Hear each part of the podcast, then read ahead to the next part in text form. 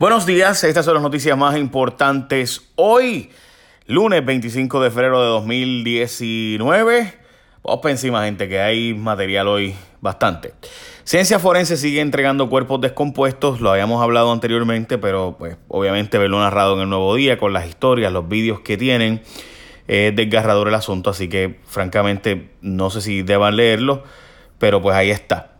En fin, el nuevo día de hoy da seguimiento a la historia que habíamos hablado anteriormente de todos los cuerpos que se han entregado en ya estado de descomposición, porque recuerde que los cuerpos en ciencia forense no se congelan, eh, ya que obviamente el cuerpo, pues si se congela, pues no se le puede hacer la autopsia. Así que en lo que le hacen la autopsia, pues no lo congelan, está descomponiéndose lentamente, pero descomponiéndose al fin.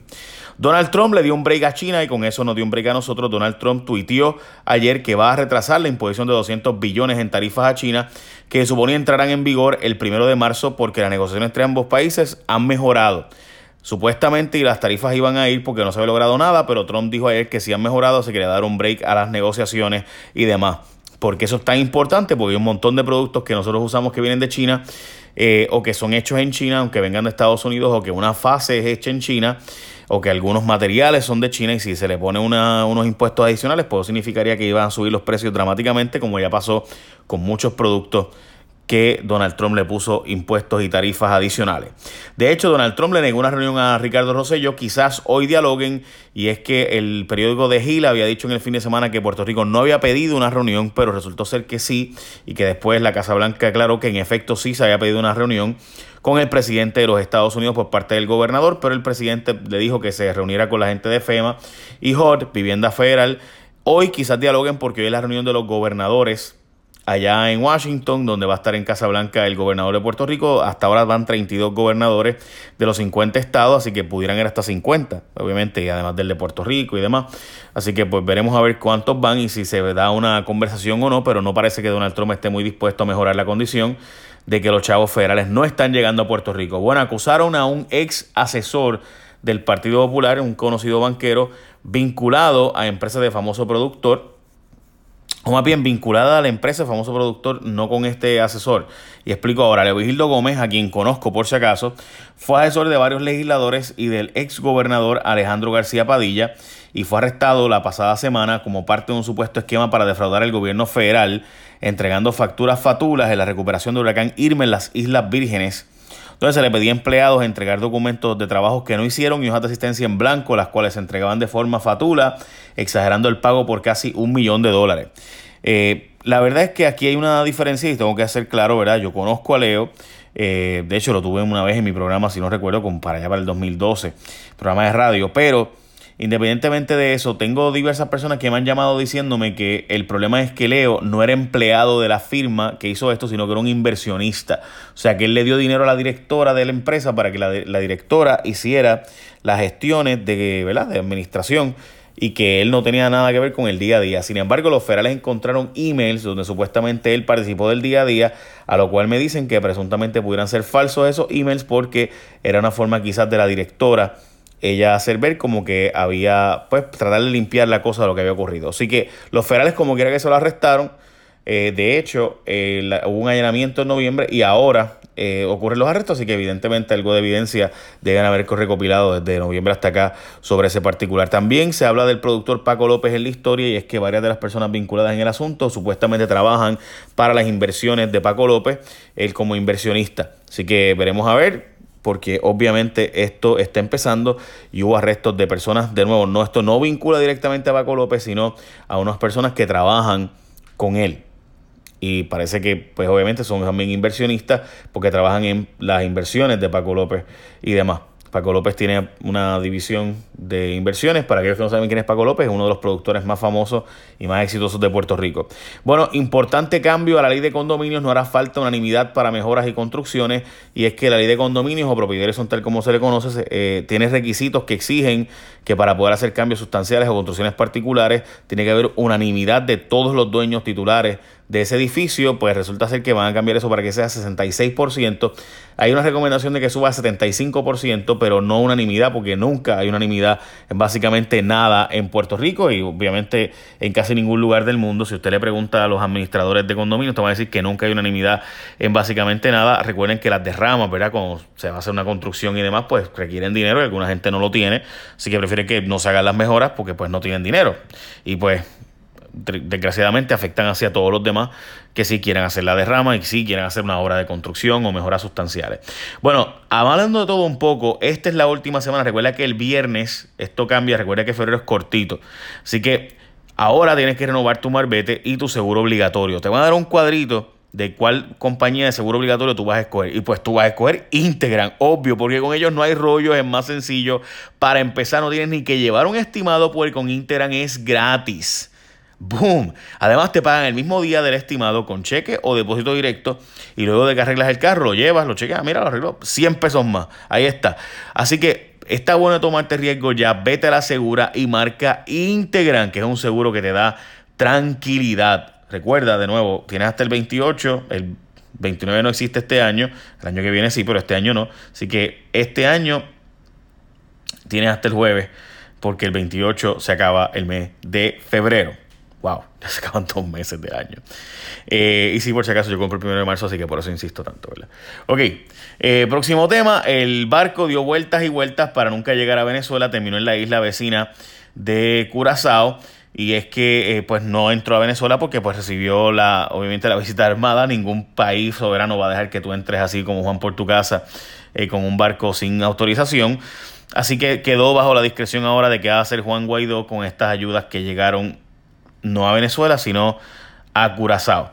No le hacen caso a las autoridades de la Contralora, dice que básicamente está frustrada porque ella hace informes, envía al Departamento de Justicia, a los federales y casi nunca pasa nada sobre lo que evidentemente es cosas patentemente ilegales, como por ejemplo recientemente el alcalde de Atillo salió a reducir todo este asunto, un empleado admitiendo todo un andamiaje de corrupción y no pasó absolutamente nada, no ha habido ningún allanamiento federal, ningún allanamiento estatal, Nada, todo quedó en nada, a pesar de que había todo un andamiaje brutal ahí. Increíble para robarse los clavos de la cruz. Eh, pero bueno, allá ellos. Eh, nueva jefa de ATM acepta fallas de que su antecesor pichaba. Eh, habla de la, designada de transporte marítimo bien claro de que es necesario hacer mejoras en los servicios de Vieques y Culebra.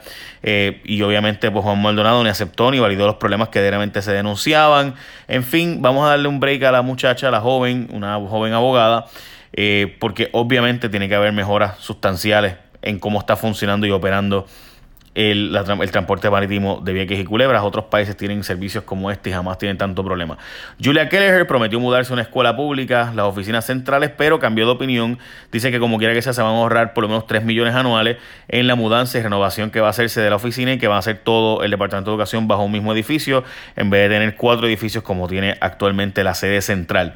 Se tiró de pecho Rosana López para la alcaldía de San Juan, oficializó, oficializó su candidatura, by the way, en mi opinión, una de las cosas más interesantes que no estuvo Paul eh, Rodríguez, que era el apellido de Paul, que era su asesor de mucho tiempo, aparentemente ya no va a estar con ella, eh, lo cual a mí nunca me suena bien cuando alguien cambia su equipo de trabajo acabando de arrancar eh, la nueva candidatura, así que veremos a ver si es que está teniendo problemas en la candidatura o si realmente es pues que nada, diferencias de estrategia diríamos. El Senado analizará hoy una ley para regular los Airbnb y es que el Senado va a tener entre su consideración el poder regular los Airbnb, que lo haga turismo y no el municipio de San Juan como está proponiendo la alcaldesa en su famosa ordenanza que realmente dicen que es empujada más por Marco Rigao. Pendiente hoy al impuesto al sol y es que José Ortiz lo niega, pero sus documentos lo ponen ahí.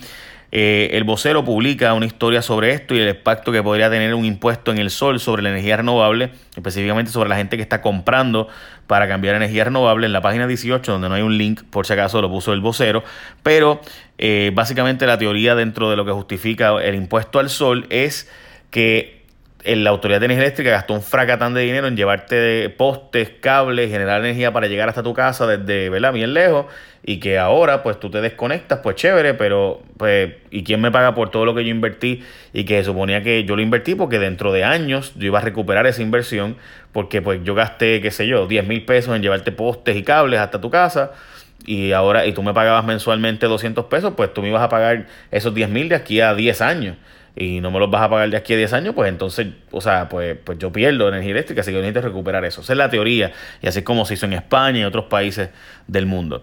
Eh, José Ortiz dice que esto no va, pero los documentos que él presentó ante la Comisión de Energía o el negociado de energía, como se llama ahora, eh, es que pues están considerando el impuesto al sol. Así que pues nada, él dice que no va, que bueno, ojalá no vaya, yo no quiero que vaya.